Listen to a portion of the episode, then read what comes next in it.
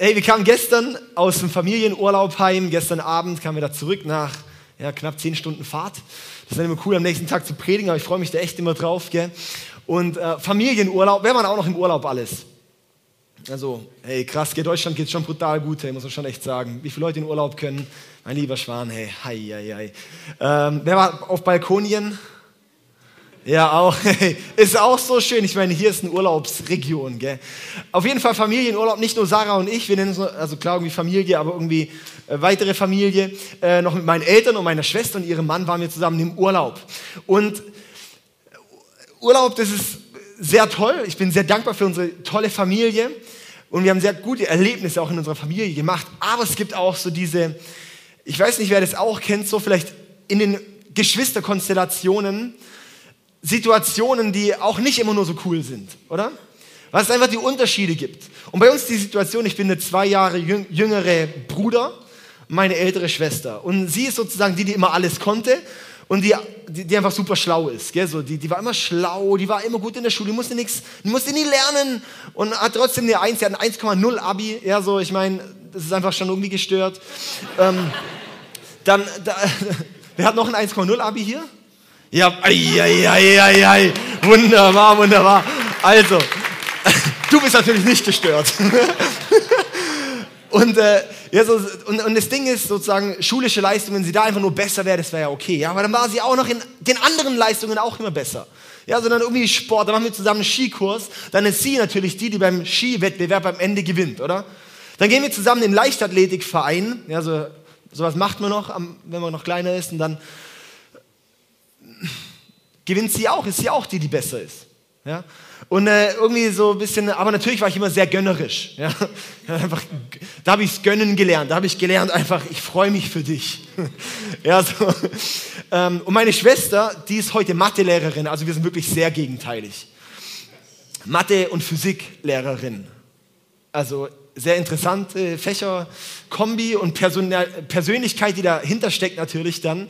Ähm, Sie kann also sehr gut zählen. Sie kann sehr gut abzählen. Sie zum Beispiel hat mich immer wieder übers Ohr gehauen, so, wo sie mir Dinge verkauft hat, als David ist doch so schlau, wenn ich jetzt das noch die Woche für dich fertig mache, den letzten Tag von der Woche, deinen Wochendienst, dann machst du einfach die ganze nächste Woche für mich und denkst so, ja cool, sie tut mir voll den Gefallen, dann mache ich das und dann denkst du, warte mal, irgendwie, die hat mich gerade voll übers Ohr gehauen. ja, sie hat immer logisch gedacht und sowas, das war nicht immer meine Hauptgabe, ich war einfach, ja cool, mach mal halt einfach, ja. Und ähm, da kommt allerdings auch was bei ihr mit, so ich glaube, sie war dann einfach, weil sie so gut rechnen konnte, war bei ihr auch so dieses, sie konnte, ähm, es war sehr ein Ansporn, dass sie auch immer besser ist sowas, ja. Und dass sie nicht zu kurz kommt, sondern dass sie wirklich immer so ein bisschen besser ist als ich, ja. Und ähm, dann ist die Situation, jetzt haben wir bis heute im Urlaub noch, das ist echt witzig, sie ist 29, ich bin 27 und äh, bis heute, bis zu diesem Alter ist es noch so tatsächlich, wenn wir eine Packung Chips zum Beispiel haben und ähm, ich kann einfach eine Packung Chips essen. Und ich kann auch eine Packung Chips teilen, weil ich bin ja normal jemand, der am meisten bekommt vom Packung Chips teilen. ähm, aber es ist so, dass wenn, wenn wir dann zum Beispiel eine Packung Chips haben, auf dem Tisch stehen haben und hey, das ist, das ist unsere Packung Chips für heute Abend, dann zählt sie teilweise die Chips ab oder misst, wiegt die Chips ab, wer wie viel kriegt, dass wir wirklich auch gleich viel kriegen. Morgens beim Frühstück, wenn wir eine Melone hatten, dann hat sie abgezählt, als sie sie geschnitten hat, er hat ja schon ausgerechnet, wie sie es geviertelt, geachtelt, gesechzehntelt hat, wie viele Stücke jeder bekommt. Also, das ist nicht so meine Gabe. Ja. Ähm, aber was dort so ein bisschen mitschwingt vielleicht, ich glaube, wir haben häufig auch so dieses Gefühl vielleicht, zu kurz zu kommen. In der Familie. Das gibt's, wer kennt es auch noch so aus Familien, Geschwisterkonstellationen, solche Situationen? Ja, so dass man denkt, so, ah, vielleicht so ein bisschen so, kriege ich auch genug, oder? Krieg, ist noch genug da für mich? Kennt es jemand mal ehrlich? Ja, wahrscheinlich jeder kennt es irgendwo, ist noch genug für mich da. Und das Ding ist, Familie, biologische Familie ist die eine Sache, die andere Sache ist aber auch Kirche, Familie. Kirche ist Familie. Unser Wert ist Willkommen zu Hause, einer unserer sechs Werte. Willkommen zu Hause. Und Willkommen zu Hause heißt, wir sind eine Familie. Heißt, wir sind Familie. Heißt, wir, Familie sind die ganzen guten Sachen, aber auch die ganzen bescheidenen Sachen, die da auch mitkommen. Darum steht in der Bibel die ganze Zeit, ertragt einander, vergebt einander, weil genau wussten, so ist Familie. Da muss man sich ertragen, muss man sich vergeben und so weiter und so fort, ja. Und dort gibt es eben auch so dieses in der Familie, auch dieses, komme ich zu kurz? Habe ich genug? Warum hat der jetzt und ich nicht? Oder? Ist genug abgezählt? Und da möchten wir heute reinschauen, das ist mein Predigtitel heute. Und was ist mit mir? Das ist mein Predigtitel heute. Und was ist mit mir? Könnt ihr gerne aufschreiben, es sind wahrscheinlich ein paar gute Gedanken heute dabei für dein Leben. Und zwar möchte ich dort einsteigen in den Bibeltext vom verlorenen Sohn. So gut, jetzt haben wir zum dritten Mal im letzten Monat über den verlorenen Sohn gepredigt. Aber ähm, heute geht es noch über einen weiteren Aspekt vom verlorenen Sohn, und zwar um den älteren verlorenen Sohn.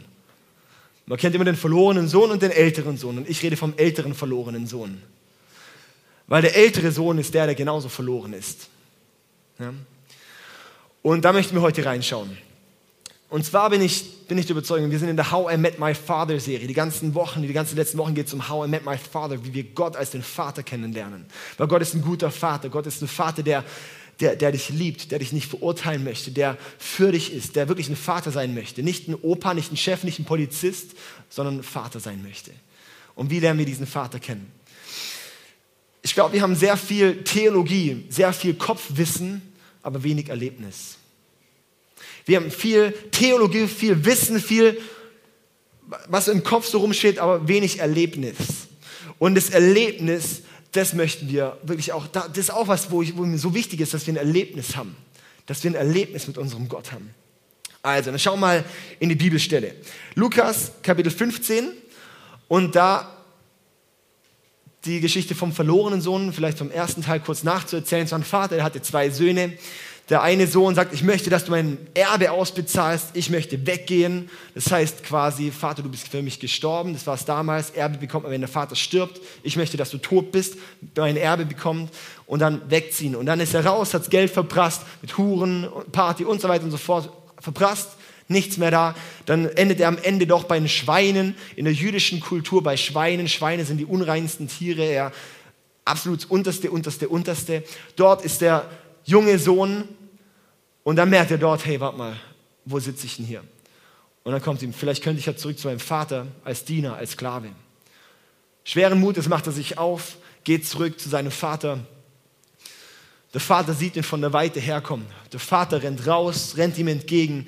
Der Sohn sagt, ja Vater, tut mir leid, und, äh, keine Ahnung, möchtest du mich vielleicht als, als, als, äh, als Diener annehmen? Der Vater reagiert nicht mal darauf, sondern sagt zu seinen Dienern, bringt, mein Sohn ist zurück, er bringt ihm das beste Gewand, wir machen ein Fest, wir geben ihm das Mastkalb und so weiter und so fort. Sozusagen geht gar nicht mal auf dieses, oh, ich bin so schlimm, sondern ich liebe dich einfach. Ja? Und er nimmt ihn an, das ist der jüngere Sohn. Und dann ist da die große Feier. Und dort kommt der zweite Bruder, der zweite Sohn kommt da ins Spiel. Lukas Kapitel 15, Vers 24 bis 32. Und ein Freudenfest begann. Währenddessen war der ältere Sohn draußen auf den Feldern und arbeitete. Während dem Fest war der ältere Sohn draußen und arbeitete. Haha. ja? Vielleicht kennst du das auch, vielleicht fühlst du dich gerade so, ja toll. Die anderen, die feiern gerade, vielleicht hier in der Kirche. Da denkst du, ja toll, die haben der Happy Clappy Club ich bin nur noch am Schaffen. Hm? Währenddessen war der ältere Sohn draußen auf den Feldern und arbeitete. Als er heimkam, hörte er Musik und Tanz im Haus und fragte einen der Diener, was da los sei. Dein Bruder ist wieder da, erfuhr er. Und dein Vater hat das Kalb geschlachtet, das wir gemästet hatten, und gibt es nun ein großes Fest. Wir feiern, dass er wohlbehalten zurückgekehrt ist. Da wurde der ältere Bruder zornig und wollte nicht ins Haus gehen. Sein Vater kam heraus und redete zu ihm.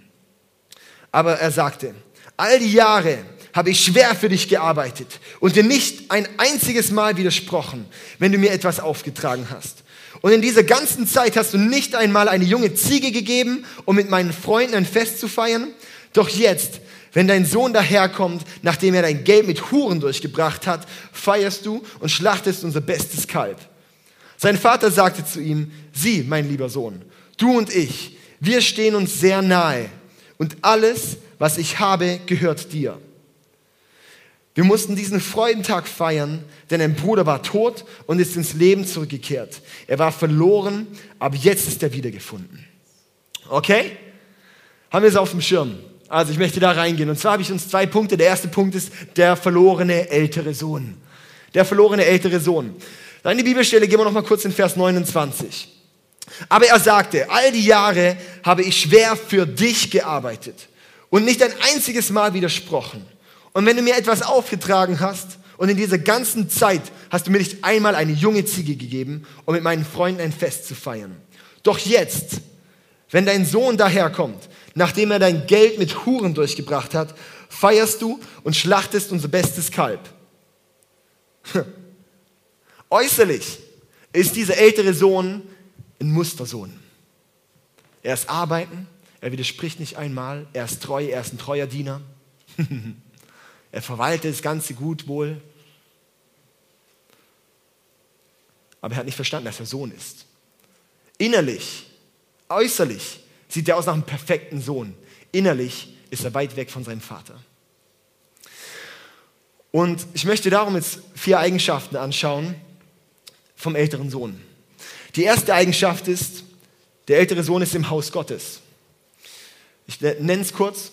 Zweite, die, er identifiziert sich durch die Arbeit für den Vater. Er hat den Gedanken, er kommt zu kurz und er hat Eifersucht. Okay? Gehen wir nochmal zurück, nochmal zum ersten Punkt, im Hause Gottes. Er ist im Haus Gottes. Und zwar ist es sehr spannend für mich.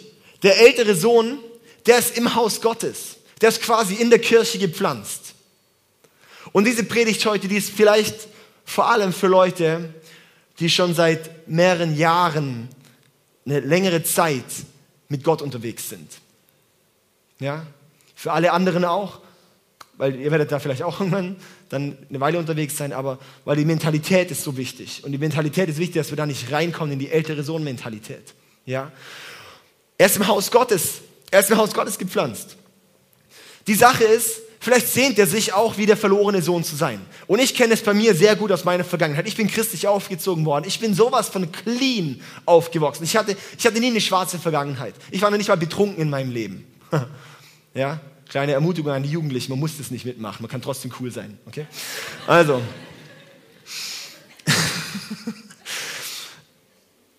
Nie diese schwarze Vergangenheit gehabt. Aber immer wieder gab es die Momente, wo ich gedacht habe, man hätte ich doch auch ein Zeugnis, eine Geschichte, eine Lebensgeschichte wie der, der in den Drogen hing. Und Jesus hat ihn aufgerichtet. Und er wurde frei durch ein Wunder und läuft in Freiheit und predigt das Evangelium auf der ganzen Welt mit so einer Autorität und seine Leidenschaft für Jesus brennt ohne Ende. Und ich denke so, ja toll, was ist mit mir? Vielleicht auch dieser Wunsch, hätte ich mich doch auch mal ausgelebt? Hätte ich mich doch auch mal ausgelebt? Jetzt?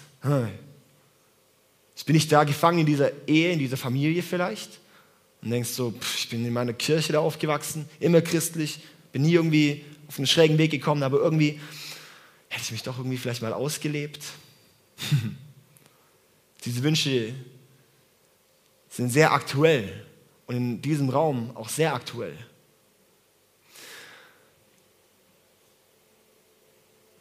Ich glaube, wir müssen auch verstehen, wie der ältere Sohn auch verstehen muss, ist, dass es ein Privileg ist, im Haus Gottes zu sein.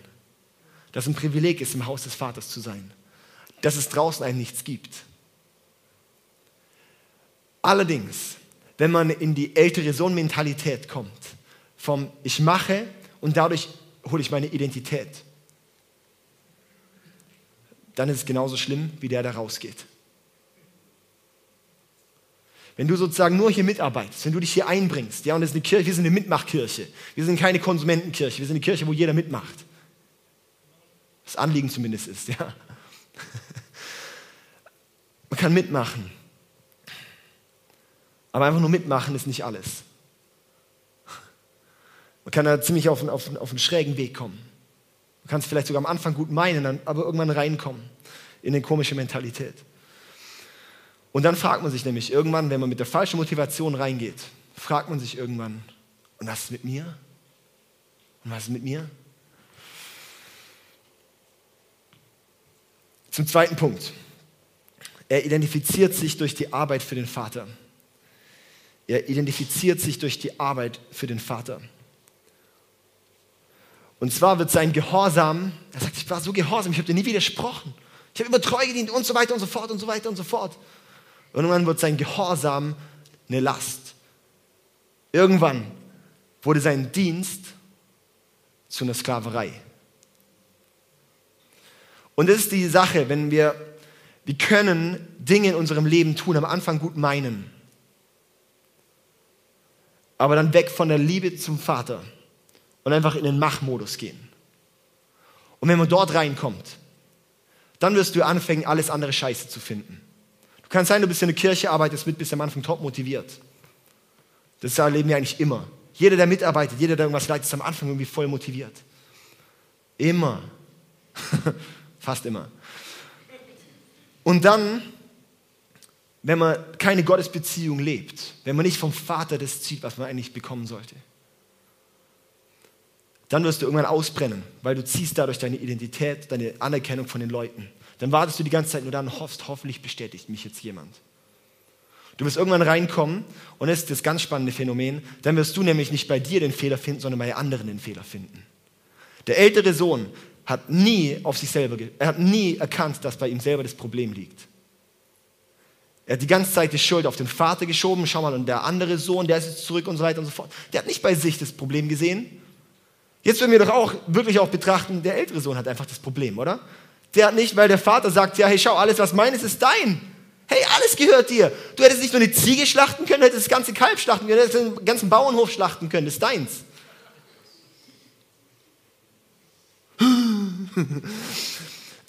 ähm, das Ding ist, das Verlorensein von dem, verlorenen, von dem älteren Sohn ist schwerer zu greifen als das vom jüngeren Sohn. Das Verlorensein vom älteren Sohn ist wahrscheinlich problematischer, aber noch schwerer zu greifen als das vom älteren Sohn. Und es ist, was ich eigentlich so sehe. Wir waren letzte, vor, vor ein paar Wochen ja bei der ICF-Conference und wir hatten da nachmittags noch eine, eine Session mit den Pastoren zusammen, mit dem Glenn Barrett, der da gepredigt hat. Und er hat gesagt, bei ihnen in der Kirche, das sind, das sind ich weiß nicht, also extrem großer Teil von Menschen, die, ähm, die, die wirklich in der Kirche Jesus kennengelernt haben und 30 Prozent, glaube ich, waren es dann in der Kirche, die, ähm, die von, ähm, von äh, irgendwie anderen Kirchen, vom christlichen Background kommt. Und er hat gesagt, sagen die 30 Prozent, die von einem christlichen Background kommen und irgendwie in die Kirche kamen, mit denen ist so schwer zu laufen. Weil sie in dieser, dieser Mentalität von, vom, von der Opfermentalität, von der Trägheit, von der Lauheit. Die 70 Prozent, die dazugekommen sind, da geht es ab wie Schnitze. Ja? Das Verlorensein vom älteren Sohn ist viel schwerer zu greifen. Wenn wir erkennen, dass wir, wenn du dich als der verlorene Sohn, als der ältere Sohn vielleicht auch fühlst, du denkst ja toll, ich bin ja schon länger dabei. Und dich ein bisschen fragst, Gott, was ist mit mir? Gott, wann kommt bei mir der Durchbruch? Gott, wann kommt bei mir die Wunde? Gott, wann kommt bei mir das Feuer? Wann kommt bei mir die Autorität? Wann kommt bei mir die Gottesnähe? Ja, wenn, wenn wir da die ganze Zeit so dastehen und wenn du da dich als der ältere Sohn erkennst, dann ist es wichtig, dass wir verstehen, dass wir auch ein Verlorensein haben. Zwar nicht vom, direkt getrennt vom Vater, aber wir haben verloren, wer wir sind in ihm. Und das ist noch viel schlimmer, weil ein Identitätswechsel ist schwerer als ein Ortswechsel. Ja? Der ältere Sohn, der denkt vielleicht, hey, ich mache alles richtig. Ich bin pflichtbewusst, ich bin gehorsam, ich bin fleißig. Das ist alles gut. Das ist auch wichtig. Das gehört auch dazu. Ich hoffe, dass der jüngere Sohn auch so wird. Aber die Frage ist einfach, was steckt dahinter? Was steckt dahinter? Was für eine Motivation steckt dahinter? Da eine Frage an dich. Was ist deine Motivation auch für deinen Dienst? Was ist die Motivation für das, was du machst in deinem Leben und auch in dieser Kirche? Und wenn du jetzt sagst, boah, ich mache es voll aus der falschen Motivation raus, dann hör es nicht auf. Sondern komm zu Gott und sag, meine Mentalität möchte ich verändern dann zu fliehen ist das Falsche, sonst lernen wir es nie. Wir lernen doch, das, die Veränderung lernen wir doch nur, wenn wir drin sind und da drin lernen, es anders zu machen. Sagen, oh, ich gehe nämlich zurück und dann verändere ich mich. Und dann sagen immer Leute, oh, ich bin jetzt voll verändert, gehen sie wieder rein und merken, es ist dieselbe Scheiße. Das sind die Leute, die ins Gefängnis kommen. Ja, also ich habe mich mal viel mit dem auseinandergesetzt. Ich war früher im, im, im Gefängnis zur Musik machen und so weiter. Ich habe es geliebt, damit diesen Leuten Kontakte zu haben und so weiter und so fort. Ja, und da, 80 Prozent der Insassen werden wieder rückfällig. Und die gehen, viele, viele, viele gehen raus und sagen, sozusagen, wenn sie im Knast sind und dann rauskommen wieder, sagen sie, ich gehe da nie mehr rein, ich werde nicht mehr. Natürlich gehen sie wieder rein, 80 Prozent gehen wieder rein, weil es keine Mentalitätveränderung. Kurz sich rauszunehmen, aus dem, ins Gefängnis quasi zu gehen oder zurückzunehmen und wieder reinzunehmen, das bringt oft nichts. Sondern wirklich auch zu sagen, hey Gott, und ich suche dich. Und dann kann es sein, mal ein bisschen Po zusammenkneifen und sagen, okay, das ist ein bisschen anstrengend, aber Gott, dann halte ich durch. Aber Gott, mit dir suche ich, weil, weil du wirst auch in einen anderen Ort gehen und wirst Gott auch nicht, wirst auch nichts anders. Du wirst auch dort wieder in denselben Modus kommen. Und das, was ich jetzt mittlerweile nach, nach sechs Jahren Gemeindearbeit erlebt habe, das Muster sich wiederholen, dass unsere Lebensmuster sich immer wiederholen. Wenn der eine hier rumpisst, dann pisst er auch da und da und da und da rum. Wenn du merkst, oh, keine Ahnung, das ist nichts für mich. Leute, die ah, ich liebe es mit, mit Geschäftsführern, mit Chefs, mit Leitern zu reden und so weiter. Ich, ich liebe sowas, einfach ein bisschen so Leiterschaftszeug, ist so cool. Und wenn man mit denen redet über Bewerbungen, und das ist das Wichtigste, den Lebenslauf anzuschauen. Zieht der Dinge durch. Wenn Sie wollen, ich möchte jemanden haben, dann heißt nicht, ah, hier halbes Jahr, da halbes Jahr, da halbes Jahr, da halbes Jahr, da ein Jahr, da zwei Jahre und so weiter und so fort. Nee, die wollen sehen, dass da jemand was durchzieht. Und wenn du dich selber anschaust und merkst, hey, du ziehst nichts durch, dann liegt es nicht immer am Arbeitsplatz, nicht in der Familie, dann liegt es nicht, oh, ich werd, bin Beziehungs... Nee, die ganzen Partner, die ich hatte, sind alle blöd. Darum hatte ich jetzt schon zehn Partner. Das ist die Frage vielleicht nicht, sind alle zehn Partner blöd, sondern vielleicht wäre selber bei uns was dran zu arbeiten dran. Wo gehe ich gerade hin? Identifizierung durch, den, durch die Arbeit. Wir identifizieren uns so häufig durch unsere Arbeit. Wir identifizieren uns häufig auch für Gott, was mache ich daraus? Und wir ziehen daraus unsere Anerkennung. Und dann fragen wir uns auch so, hey, warum geht bei mir nichts? Weil unsere Identität ist nicht, als Diener finden wir nie unsere Identität, sondern nur als Sohn. Weil Diener sein ist keine Identität. Diener sein ist eine Aufgabe. Sohn ist eine Identität. Und wenn wir immer nur Diener sind, finden wir keine Identität. Also zum dritten Punkt. Gedanke, er kommt zu kurz. Er hat den Gedanke, er kommt zu kurz.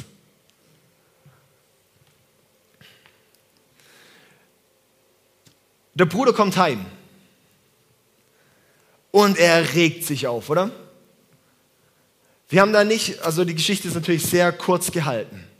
Aber wir lesen nicht, dass er schon die letzten Jahre immer wieder seinem Vater vorgemeckert hat, ja, schau mal, wo bleibe ich jetzt und so weiter und so fort. Sondern erst als der andere Bruder zurückkommt, erst dort wird bei ihm wach, warte mal, mir fehlt ja was. Und erst dann merkt er, das ist ja blöd. Und ganz häufig ist bei uns eben auch, wir fangen dann an, uns, uns zu vergleichen. Wir denken, wir kommen zu kurz, auch mit, mit Gott. Und das möchte ich wirklich auch so auf die, auf die geistliche Entwicklung vielleicht auch, auch, auch ähm, übertragen wie wir in unserem Glauben vorankommen, wie wir in eine Gottesbeziehung vorankommen. Wir kommen dann in Vergleichen. Sehr, sehr leicht. Das, wie soll ich sagen, wo dann plötzlich so der Stolz eigentlich hervorkommt, der vielleicht gar nicht bisher sichtbar war. Dass plötzlich so die Herzlosigkeit, das egoistische Wesen eigentlich hervorkommt bei dem älteren Bruder, was bisher gar nicht so ersichtlich unbedingt war. Man hat immer gedacht, wow, das ist so ein treuer Diener. Dabei hat er nicht treu gedient, sondern er hat es nur um egoistische Zwecke gemacht. Wir verwechseln häufig die zwei Sachen.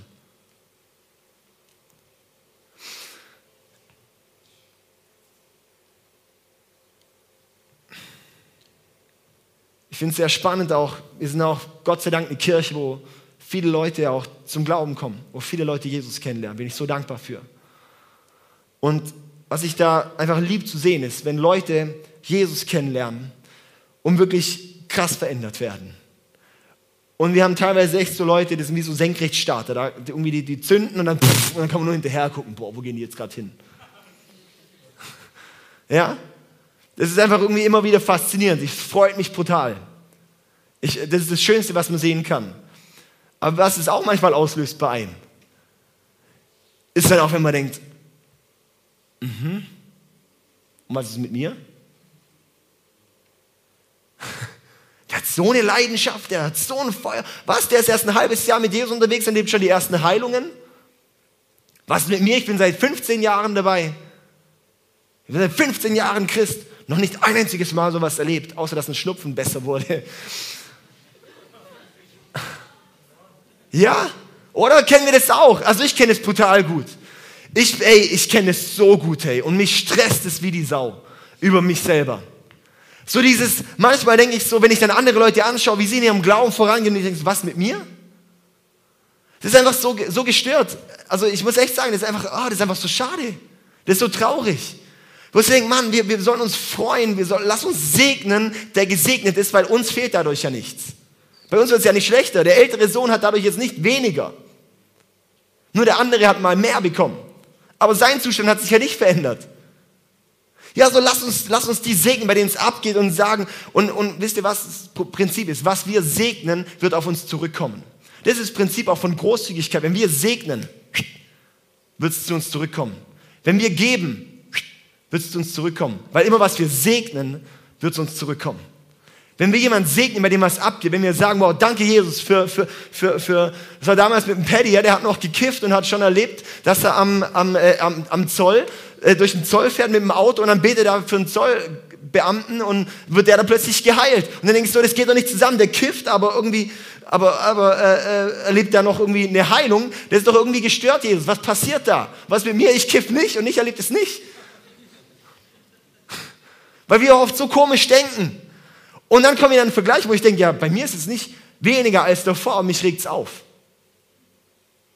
Ich freue mich, aber mich regt es auf. Kennen wir das, oder? ah. Und was ist krass ist, der ältere Bruder, der ältere Sohn, der, der greift dann den Vater mit seinen Worten an. Er schreit dann zu seinem Vater quasi. Was sagt er da?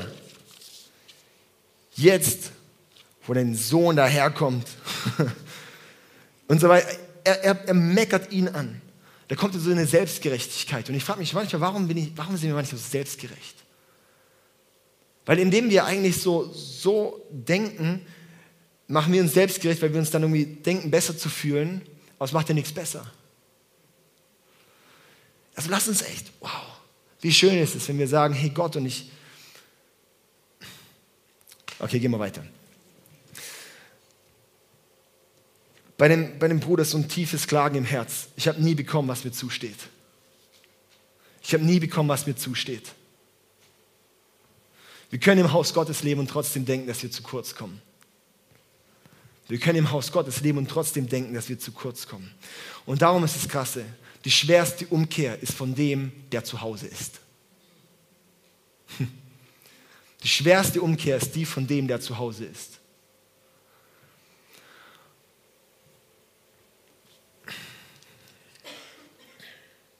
Jetzt hätte ich hier eigentlich meinen Hauptpunkt und das ist wirklich so meine, das ist jetzt eigentlich alles nur Aufbau gewesen, zu meiner, wirklich zu dem, meinem, zu dem mindblowing Punkt, der mich echt gerade ziemlich bewegt. Aber die Zeit ist vorbei, darum predige ich nächste Woche drüber. Es lohnt sich, nächste Woche zu kommen. Ähm, weil ich habe jetzt auch echt was entdeckt, so, wo ich glaube, dass ein Schlüssel ist, wie wir da rauskommen.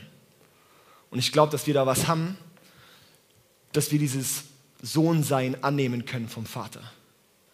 Dass wir da reinkommen, was es heißt, von dieser Liebe vom Vater angenommen zu sein. Dieses reinzukommen, was, vielleicht kann der Elias schon mal vorkommen und, und schon mal ein bisschen spielen, wo der Vater dann sagt in Vers 31, sein Vater sagt, sagte zu ihm, sieh, mein lieber Sohn, du und ich, wir stehen uns sehr nahe. Und alles, was ich habe, gehört dir. Alles, was ich habe, gehört dir. Mit dem möchte ich schließen, beziehungsweise den Doppelpunkt setzen für nächste Woche. Und zwar mit dem Punkt Vaterhunger. Bei dem Punkt Vaterhunger. Hört sich vielleicht komisch an, aber es ist einfach so ein Wort, das irgendwie ganz gut kommt. Sein Vater sagte zu ihm, der Sohn, der ältere Sohn, der kennt eigentlich das Vaterherz nicht. Er kennt das Vaterherz irgendwo nicht. Und, das, und ich muss echt sagen, das hat mich die ganze Woche hat es mich beschäftigt. weil ich über mich selber so viel nachgedacht habe. So Urlaub ist für mich immer eine Zeit, wo ich brutal viel über mich selber nachdenke. Und wo ich so gemerkt habe, hey, ich glaube, ich kenne so viel vom Vater seinem Herz noch nicht. Weil ich so oft in so komische Modis reinfall. So oft in, in, in so komisches Denken, so oft in dieses aus mir raus tun. Und wo ich so merke, hey, ist, wie kommen wir in diesen dauerhaften Vaterhunger? Wie lernen wir das Vaterherz wirklich kennen? Weil der Vater sagt zu ihm, sieh mein lieber Sohn, sieh mein lieber Sohn. Schon da stellt das klar. Der andere sagt immer nur so, ja, ich habe treu gedient und so weiter und so fort. Und dann sagt er einfach da so, nee, mein lieber Sohn. Ist die Vaterliebe. Du und ich. Wow. Du und ich. Hey, das ist diese Liebesbeziehung von Gott zu uns, das er für uns hat. Wir stehen uns sehr nahe. Da sagt er den Zustand. Wir stehen uns sehr nahe. Und das, was es Gott hier auch zusagt, wo Vater dir zuspricht, wenn du denkst, oh Mann, hey, irgendwie, wo bleib ich? Wo bleib ich? Was ist mit mir? Und da sagt der Vater jetzt rein, ich bin dir nahe. Wir sind uns nahe. Und alles, was ich habe, gehört dir. Alles, was ich habe, gehört dir. Und das ist die Folge, die aus der Vaterbeziehung rauskommt. Da muss ich nicht dastehen und denken, warum gibst du dem das Mastkalb? Ich wollte ja auch mal eine Ziege haben. Eine Ziege ist da und ein Mastkalb ist da. Und der Vater sagt, schau, nicht nur Ziege, du kriegst, du kriegst die Mastkälber.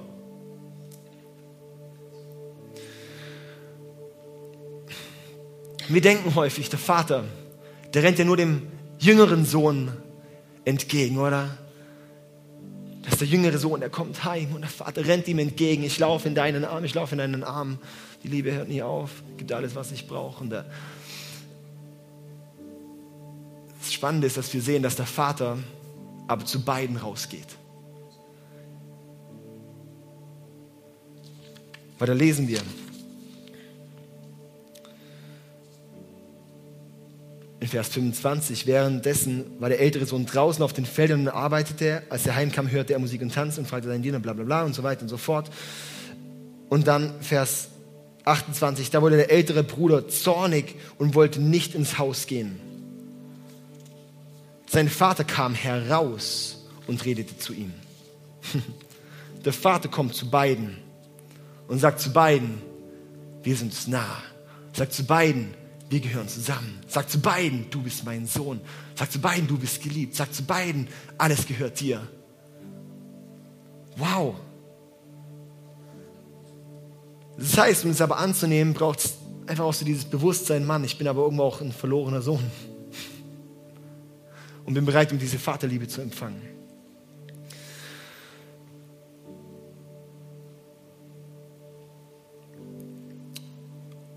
Was braucht es? Und das ist jetzt mein, mein abschließender Gedanke. Dass wir hinkommen, wirklich auch in so eine komplette Hingabe. Ich sage, und Vater, hier bin ich. Dass ich um Vergebung bitte, dass ich da in so, in so, in so einen älteren Sohn-Modus gekommen bin wo ich verurteilt habe, wo ich in eine Opfermentalität kam, wo ich meine Verantwortung zu einer, zu einer Sklaverei gemacht habe. Und dass wir sagen, hier, und ich lege meine Maske ab. Ich glaube, das ist so wichtig, dass wir wirklich auch unsere, unsere Masken ablegen, um die Liebe vom Vater wirklich zu empfangen. Und das ist für mich auch Familie, das ist für mich ein Ort, das ist für mich die Kirche, dass wir einen Ort haben, wo wir unsere Masken fallen lassen dürfen. Zum einen voreinander, aber auch vor unserem himmlischen Vater. Ganz häufig spielen wir auch was vor vor unserem Gott.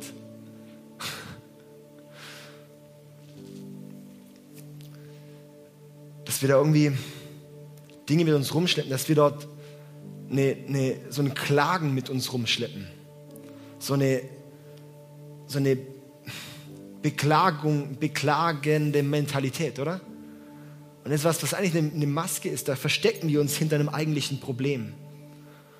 Wenn wir klagen, verstecken wir uns eigentlich hinter der Maske, das ist Klagen, aber dahinter ist eigentlich, Mann, ich habe eigentlich einfach deine Liebe nicht erfahren. Und ich sagen muss, okay, jetzt lege ich mal das Klagen ab. Und sag, Vater, hier bin ich. Danke, dass du zu mir kommst. Danke, dass du zu mir kommst. Und dass es mir nicht darum geht in erster Linie, was du mir jetzt da alles schenkst damit, sondern dass ich einfach in deinem Arm sein kann, dass ich einfach dein Sohn sein kann.